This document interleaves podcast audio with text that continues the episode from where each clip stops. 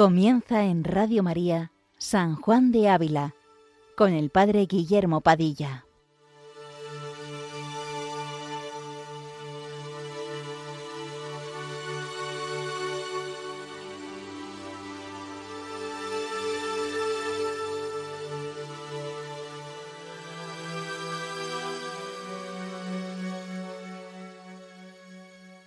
Buenos días, queridos amigos de Radio María. Continuamos esta mañana con nuestro programa dedicado a San Juan de Ávila, doctor de la Iglesia Universal, que ha sido llamado doctor del amor divino, pues su único deseo fue que todos supiesen que nuestro Dios es amor. Bien, continuamos este programa con la lectura del capítulo 29 de la Audifilia, que la semana pasada dejamos a medias, un capítulo muy interesante sobre las artimañas, como recordáis, que usa el demonio, que sin duda es importante conocer para, conociéndolas, saber su proceder y seguir el camino de Dios y no los engaños del mal espíritu. Como recordáis, la semana pasada veíamos cómo el demonio, una vez que ha intentado tentarnos de diversos modos bajo capa de bien, viéndose burlado por nosotros, puede aparecer en un momento posterior como león rugiente que ronda buscando a quien devorar, es decir, que actúa bajo tentaciones violentas que piden llevar al alma a la fatiga, al cansancio, intentando quitar el esfuerzo del corazón. Veíamos, por tanto, la necesidad de tener un corazón esforzado, confortado, como decía el maestro Ávila. ¿Confortado en qué o por qué? Confortado por la fe, es decir, por la confianza en que Dios es nuestra fuerza. Por eso podemos repetir con Isaías, confiaré y no temeré, porque mi fuerza y mi poder es el Señor, Él fue mi salvación. Bien, en esta segunda parte del capítulo, San Juan de Ávila probará lo dicho con algunos ejemplos sacados de la vida de los padres del desierto, y también nos hará ver lo dañino que es para nuestra alma un miedo excesivo al demonio, y finalmente el bien mayor que Dios saca de las tentaciones en nuestra alma, que quizás ya vimos algo la semana pasada, pero que ahora lo dirá de forma mm, más profunda. Le pedimos, como siempre, al Espíritu Santo, que es brisa en las horas de fuego, que por mediación de la Virgen María se digne derramar sus dones en los que escuchan y en el que habla, para que podamos sacar el mayor provecho posible de la lectura de este, de este capítulo. Comenzamos leyendo esta segunda parte del capítulo. Dice así, y conociendo los viejos del yermo, cuán necesario era este corazón confortado para no ser vencidos en estas peleas contra los demonios, que eran muy usadas entre ellos, iban de noche a hacer oración en soledad a los sepulcros de los difuntos, para ganar libertad del miedo, cuyo señorío es muy dañoso. Y si el consejo de Cristo tomamos, muy seguros viviremos de aqueste temor, porque Él nos lo quita diciendo, Yo os enseñaré a quién temáis, temed a aquel que, después de haber muerto el cuerpo, puede echar en el infierno, a este temed. Quien a Dios no teme, ha de temer, por su mala conciencia, al mundo y demonio. Mas quien a Dios teme, no teme al demonio, pues el temerle es un cierto modo de sujeción, como que nos puede dañar en algo, y como no pueda ni llegar al cabello de nuestra cabeza sin licencia de Dios, no hay por qué temerle a Él, sino al Señor, que puede darle licencia, y por eso debemos estar siempre humillados y con santo temor delante de Dios, mas para con el demonio, muy esforzados con la esperanza de Dios, y llenos de una santa soberbia, y cuanto él más bravezas mostrare, tanto más vos temed a Dios, y os encomendad a él, y tanto menos temed al demonio. Nos advierte aquí el Maestro la importancia de no dejarnos llevar por el miedo, es decir, no dejar que el miedo al demonio se haga el Señor de nuestro corazón, porque temerle sería pensar que puede hacernos algo sin la permisión de Dios y sin nuestra voluntad, y no puede tocarnos ni siquiera un cabello de nuestra cabeza sin el permiso de Dios. Por ello nos insta San Juan de Ávila no a temer al demonio, sino a Dios, es decir, a temer, apartarnos de Dios. Ese es el santo temor de Dios, uno de los siete dones del Espíritu Santo. Es decir, el horror que nos debe causar hacer algo que ciertamente pueda ofender a Dios y que pueda llevarnos a apartarnos de Él. Pero puede ocurrir a veces que, dada la violencia de las tentaciones, creamos que hayamos podido consentir, es decir, que nos quede un temor de haber podido prestar consentimiento ante los horrores que se presentan a nuestra alma. Ayuda mucho entender que no hemos consentido si, a pesar de la sugestión y del deleite que va junto a la tentación, sentimos disgusto y fastidio de vernos tentados, que peleamos para no caer, o que sentimos en la parte superior del alma un vivo horror hacia el mal que se nos propone. Tres cosas muy prácticas. Por un lado, como repetimos, que hemos sentido disgusto y fastidio por vernos así tentados. Segundo, que hemos peleado para no caer. Y tercero, que sentimos en la parte superior del alma un vivo horror, es decir, un horror tremendo hacia el mal que se nos propone. Resulta también muy iluminador a este respecto una cita de San Francisco de Sales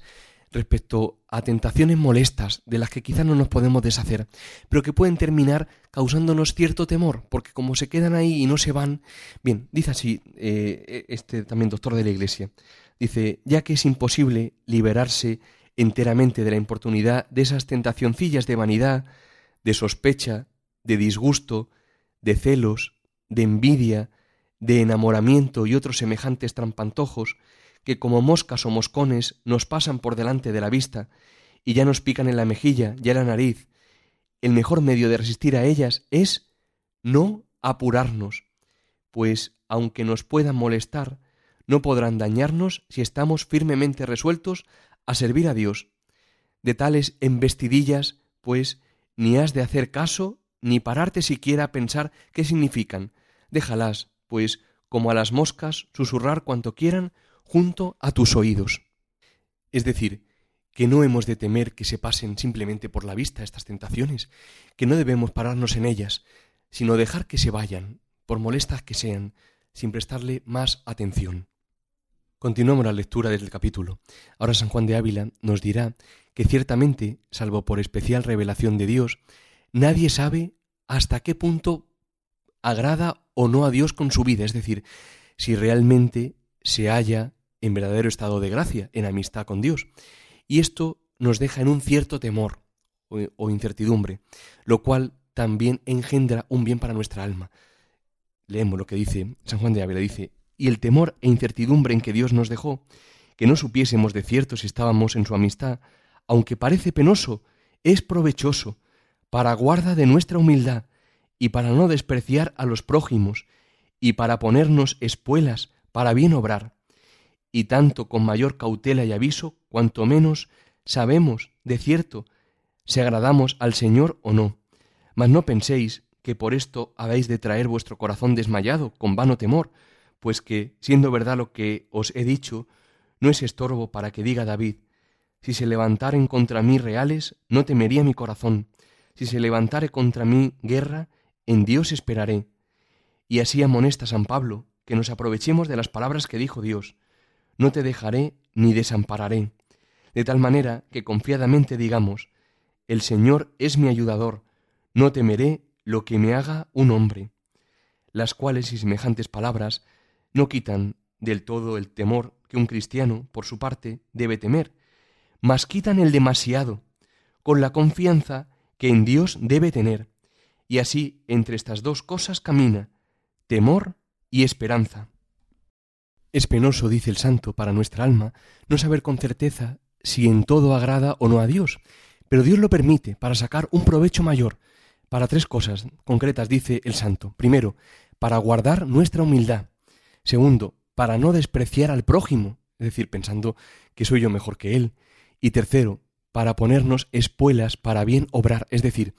para que nos animemos a la virtud, para no conformarnos jamás con la mediocridad, sino para que trabajemos precisamente con la santidad, por la santidad, con fuerza, sin desanimarnos. Puede ocurrir a veces que si uno ha llegado ya a un cierto estado en el que cree que ya no tiene tentaciones, que todo está bien, que realmente ya llegado a un nivel de confort, puede relajarse. Sin embargo, este estado de incertidumbre puede ayudarnos precisamente como unas espuelas a bien obrar, es decir, a animarnos a la santidad.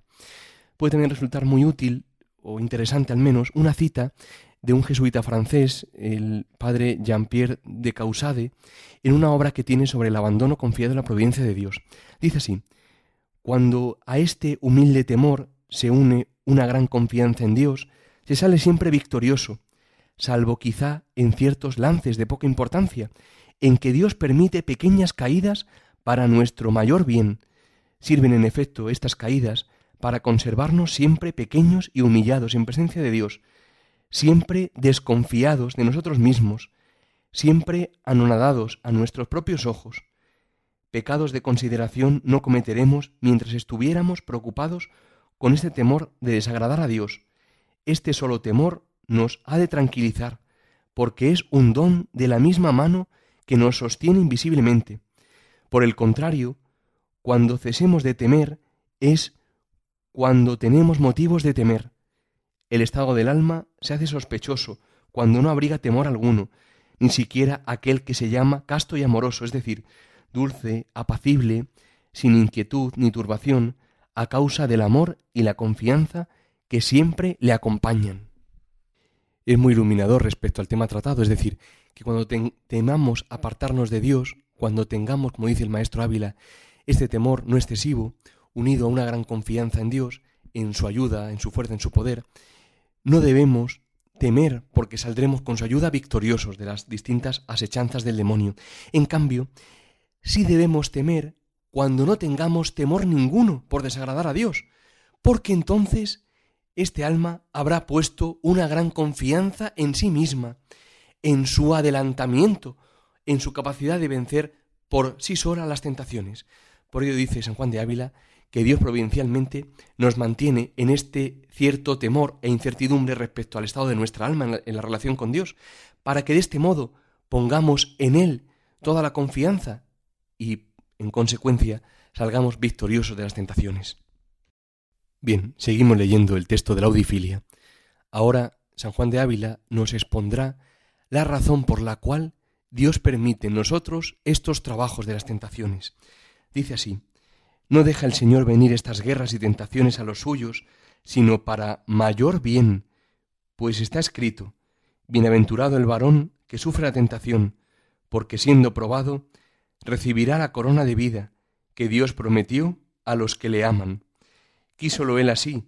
que la paciencia en los trabajos y el estar en pie por su honra a las tentaciones fuese el toque con que sus amigos fuesen probados, porque no es señal de amigo verdadero acompañar en el descanso, mas estar fijo con el amigo en el tiempo de la tribulación. Y como cualquier hombre se huelga de tener amigos probados, con hacerle presencia en el tiempo de su tribulación, tomándolo por propia de ellos, así se huelga Dios de los tener, y como agradecidos les dice, Vosotros sois los que permanecisteis conmigo en mis tentaciones, y como copioso galardón les dice, Yo os dispongo el reino, como mi Padre lo dispuso a mí, para que comáis y bebáis sobre mi mesa en mi reino. Compañeros en los trabajos y después en el reino, esforzaros debéis a pelear varonilmente las guerras que contra vos se levantan por apartaros de Dios, pues que Él es vuestro ayudador en la tierra y vuestro galardón en el cielo. Dios saca un bien mayor de las tentaciones. Este podría ser el leitmotiv que podría quedarnos de estos capítulos. Ciertamente no se debe pedir la tentación, pero Dios usa de ella como de un medio providencial para sacar un bien mayor para nuestra alma, que no es otro, en definitiva, que la unión cada día más íntima con Él, es decir, para que con verdad podamos ser de sus amigos más íntimos. Podríamos decir, con la ayuda de un autor de teología ascética y mística, que Dios tiene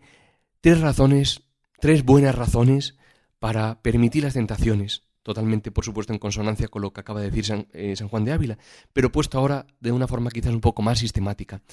Primero, quiere hacernos merecer el cielo, es decir,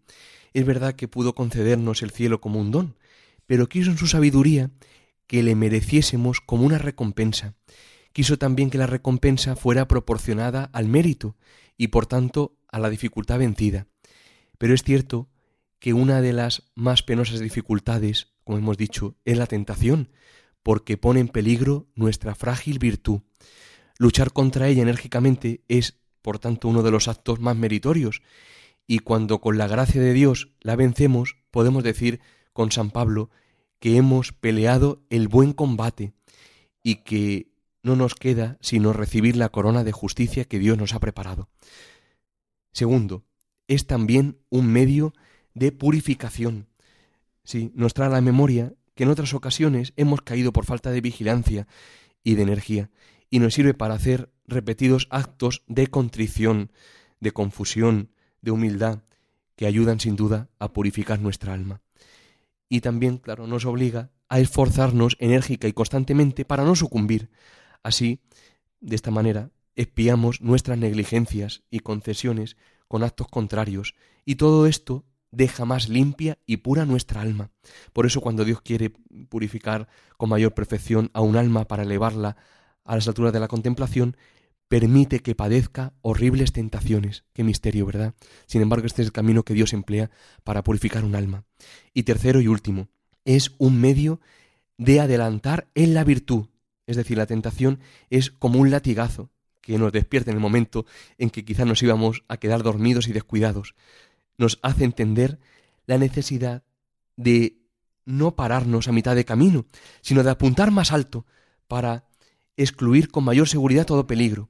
También es una escuela de humildad, es decir, de desconfianza de nosotros mismos. Nos damos cuenta de que nuestra flaqueza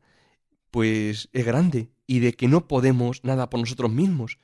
Entendemos mejor la necesidad de mortificar el apetito del deleite, origen de nuestras tentaciones, y nos abrazamos valientemente con las cruces pequeñas de cada día para amortiguar así el ardor de la concupiscencia. Y es también una escuela de amor de Dios, porque para resistir con mayor seguridad de triunfo nos echamos en los brazos de Dios, buscando en Él fuerza y protección. Le damos gracias además por los dones que no deja de concedernos y nos portamos con Él como un hijo que en todas sus dificultades acude al más amante de los padres. Por ello vemos que la tentación es de mucho provecho y en consecuencia de esto Dios permite que sus amigos sean tentados. Continuamos con los últimos párrafos de este capítulo 29. Dice ahora así el maestro Ávila.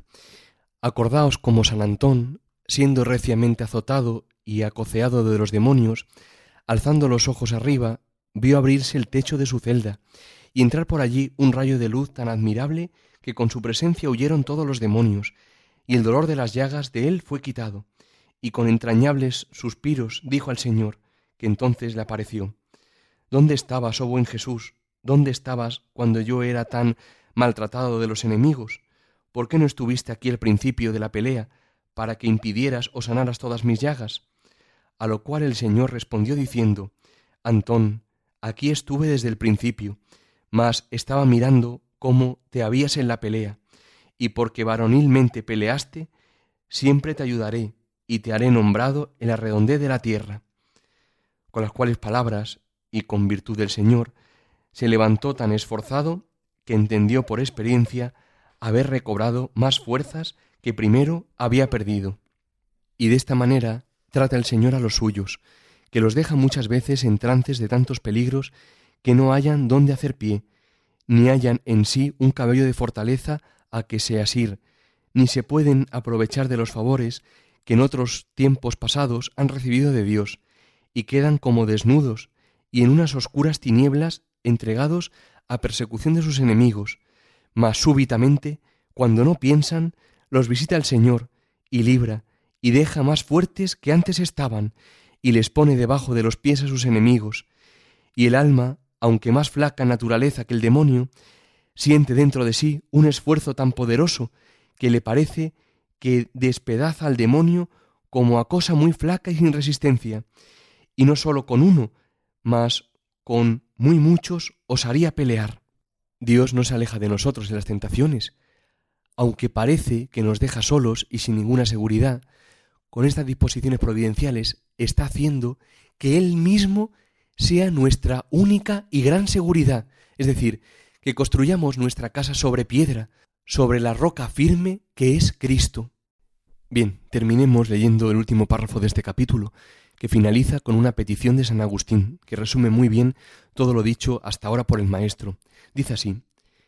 ¿Qué cosa más provechosa que la que pide San Agustín cuando dice, Señor, conózcate a ti con amoroso conocimiento, y conózcame a mí, ¿Y qué cosa tan a lo propio para conocerse un hombre a sí mismo como verse por experiencia en tales trances, que toca con sus manos, como dicen, su propia flaqueza tan de verdad, que queda bien desengañado de su propia estima. Y por otra parte, cuán verdadero es Dios en cumplir las promesas de su socorro en el tiempo de su necesidad, cuán fuerte en librar los suyos de tanta flaqueza y en darles admirable fortaleza súbitamente, y cuán lleno es de misericordia, pues visita y apiada a los que tan extremadamente están fatigados, con lo cual el hombre cae en su faz, conociendo su poquedad y miseria, y adora a su Dios, amándolo y esperando socorro de él, sin en otro peligro se viere. Todo lo que Dios desea y espera de estos medios providenciales de las tentaciones es que, conscientes de nuestra debilidad y flaqueza, nos lancemos sin temor a sus brazos, para que Él nos lleve hasta la interior bodega de su corazón, donde nos dará a beber el vino adobado, es decir, nos dará a gustar los deleites de la unión íntima y permanente con Él. Podríamos finalizar a modo de resumen con una cita de San Juan de Ávila del Sermón 9, donde dice de una forma sumamente hermosa, dice, tan solamente quiere Dios que te fíes de Él, que te arrimes a Él, que confíes de Él y desconfíes de ti mismo, y de esta manera ayudarte a, y con su ayuda vencerás a todo el infierno que venga contra ti. Tened paciencia en los trabajos y tentaciones, pues es cierto que el Señor los permite para vuestro bien. Creed que el que no es tentado no se puede doler ni compadecer del tentado, ni sabe orar ni rogar a Dios, ni acaba enteramente de conocerle. Las piedras preciosas con que se ha de fabricar nuestra corona son las tentaciones y los trabajos. Si quieren volver a escuchar el programa pueden hacerlo como siempre en la sección podcast de www.radiomaria.es y pueden también hacernos cualquier consulta al Padre Fernando o a un servidor en el correo electrónico sanjuandeávila@radiomaria.es. Bien, pues que San Juan de Ávila interceda por nosotros ante el Señor y que busquemos siempre el reino de Dios y su justicia, es decir, desconfiemos de nuestra flaqueza y confiemos enteramente en Él, sabiendo que todo lo demás se nos dará por añadidura. Buenos días, queridos amigos, y que Dios os bendiga.